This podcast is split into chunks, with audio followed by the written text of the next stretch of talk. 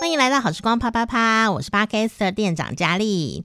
今天呢，要来跟你聊聊哦，这个词叫做甲乙关系哦。啊，为什么会忽然想要跟大家复习一下这个词汇呢？因为最近有太多年轻的生命陨落哦，啊，有的是因为呃这个身体的关系哈，没有办法自主，但是有一些是呃自己决决定呢，好要离开这个世界的哦。那在录这个 Podcast 的时候呢，日本的日剧女王，她总是笑得非常甜美的竹内结子哦，就在日前呢刚刚过世了哈。那在之前就是呃三浦春马，那在韩国呢也是哦，有陆续很多的艺人呢，呃都在这个今年呢，或者是陆续以来啊都呃过世了。那啊就有一个。天下杂志的整理哦，全世界的自杀率哈都在下降的同时啊，但是有一些地方是反其道而行的，呃，很很意外哦，就是台湾跟美国呢是呃在上升当中哦，这这也很值得关心哦。那台湾的自杀率是十六点四哦，其实一点都不低。不过呢，其实啊，台湾已经算是呃不太那么高压的地方了哦，呃，虽然是一个努力的地方哈，但是韩国啊、日本啊啊，其实。实呢，都是哦，非常的值得去关心关注的。韩国的高压社会是举世闻名的。其实我一点我很喜欢韩国文化哦，和它的先进，但我一点都不想搬到韩国住哦，就是因为它压力真的是很巨大哈。那从社会上哦，常常都有一些关键词，有一些流行语啊，呃，出现一个新造语跑出来，比方说他们会形容社会是地狱朝鲜。或者是呢，年轻人想生存就必须要抛弃很多欲望的，呃，三抛世代、五抛世代啊，这种 N 抛世代哈，啊，就是你不能有太多的欲望哦，啊，因为很辛苦哦，这种压力很大，以及呢，过度重视外表，就是外貌至上主义啊，还有呢，常常在描述被雇主压榨的。甲乙关系哦，所以你从这个韩国流行的一些用语呢，你都可以显示到呃不同的高压面向哦。呃，当这个整个社会的结构没有办法立刻做改变，那压力当然还是会出现哦。无处缓解的时候，当然就会有一些我们不希望的事情发生了，那就是有人会呃走上绝路哦。刚刚讲到了这个高压的社会哦，就是韩国社会里面有讲到一个叫做甲乙关系这件事情哦。那在呃这段韩语的。呃，录音呢的当时哦，就是发生了一个社会事件，大家老师也会讲。然后那时候就一句很多人在使用的语句哦，叫做“甲方的横暴”，就是甲方的这个蛮横跟暴力哈、乙方的眼泪，到底甲乙是什么意思呢？赶快来听今天的伊丽莎趣味韩国。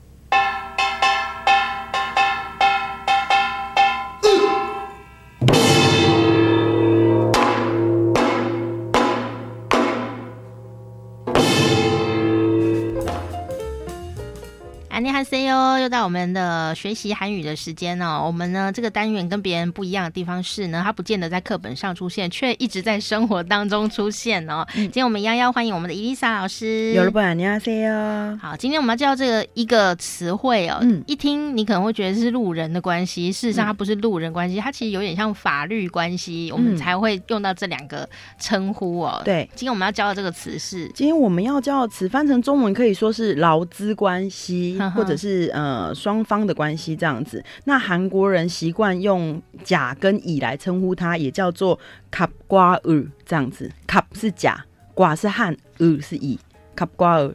这个音也不太好发哦，可是我们平常我们现在是把它合起来一起讲嘛，那平常大家并不会说甲和乙。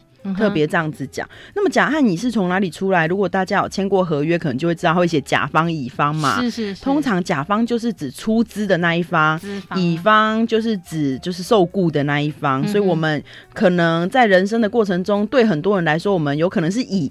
但有时候我们对某些人来说又是假，所以呢，韩国人把这个运用的相当的广泛。那么这个词是从两千十三年，就是韩国有一个品牌的牛奶叫做南洋牛奶。这个南洋牛奶发生一个事件，就是说，嗯，南洋牛奶的业务员要求一般的，比如说超商要进几百个的几百罐的牛奶，可是那个时候牛奶销路没有那么好，店员就反映说他们没有办法吸收这么多牛奶，可是对方非常强硬，因为他是甲方嘛。他是假，那他要求乙方，也就是店员超市，一定要吸收这个牛奶，而且就收要收你这样子的钱。那么后来这件事情经过判决，终于在今年七月热乎乎的才刚出来，就是判决说确定南洋牛奶就是有就是太过分的嫌疑，所以就被判了一年六个月，那缓刑两年这样子。那这件事情在韩国闹得很大，因为大家都因为其实大家都知道。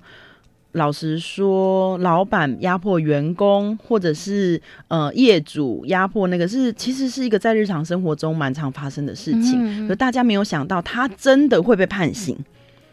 他真的会被判刑，所以大家是有一点很惊讶，所以各大报纸都在报道这件事甲跟乙的关系，甚至连连续剧里面都会出现这样子的词，比如说你在对我进行甲的权利吗？我在索取甲的权利哦，他们会这样讲啊？哦、对对对，嗯、然后呢，就是你身为乙应该要有乙的呃姿态，嗯哼，你身为乙就做好乙的本分。义务这样对，比如说连李弘基主演的《百年的新娘》里面，他还说他那个时候是财阀嘛，嗯哼，然后他逼那个女生跟他结婚的时候，他亲了那个女生，还说我只是在看一下我甲方的权利这样子，哈，就是连日常生活中都会用，那包含现在很。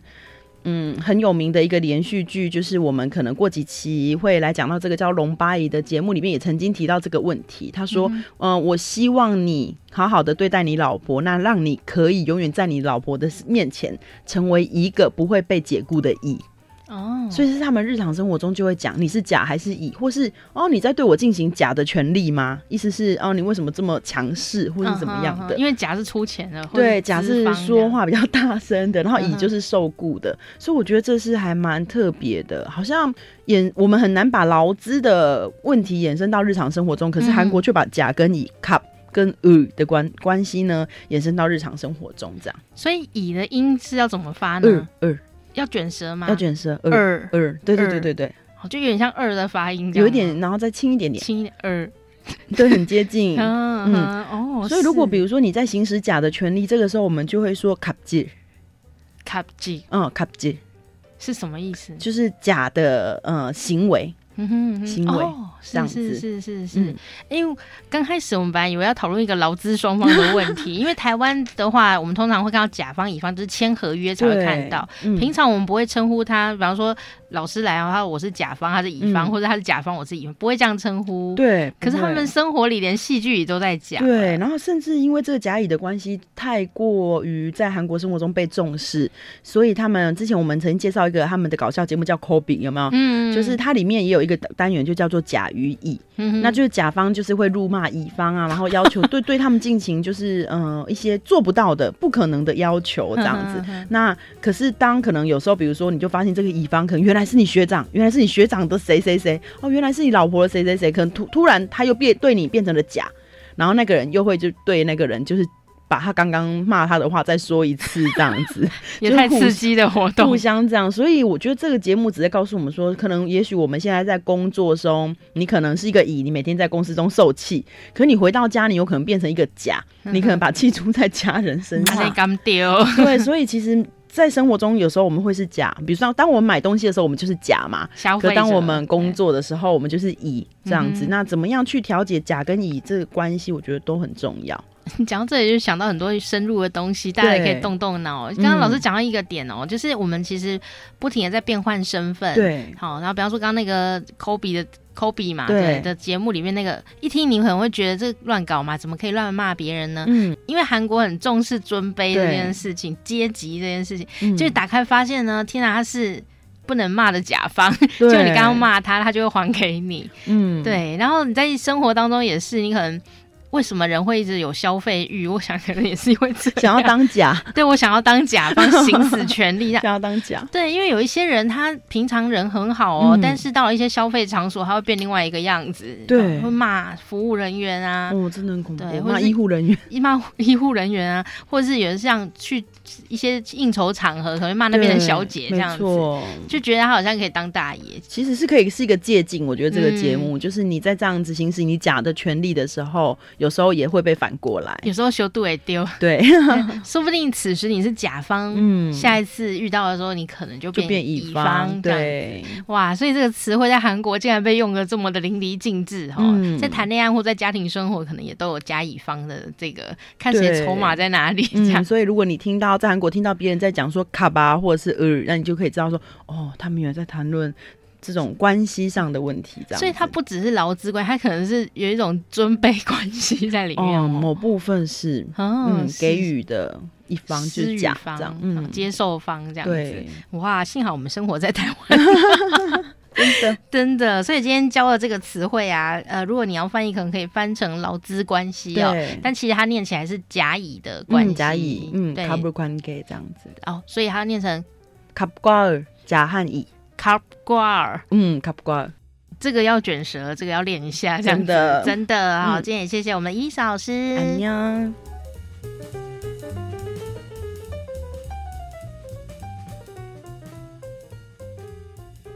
那当然了，你如果在听这一集节目的话，我还是老话一句哈，就是说，如果你已经决定哦要做这件事，就要自我了断的话，那要不要想想？都已经想了这件事情了，那你要不要想想，还有没有什么事情你想做还没做的，先去做一下。好，不是说先去打人，这个不好，为你自己好的事情。我就想说呢，反正都已经这么有勇气的要走这一条路了哦，还有什么没有勇气呢？或者说都已经要这样啦，好啦，你已经想好了，你的最后底线就是要自我了断。OK，那在在这个前面，你有没有什么想做的事情还没做呢？就有一部电影就讲到这个事情，我常常都会讲哦，他就讲说啊。一个男的呢，他就是想去自杀，所以就来到了一个森林小屋哦。结果没想到呢，这个森林小屋里面也有别的女生啊、也是个漂亮的女生。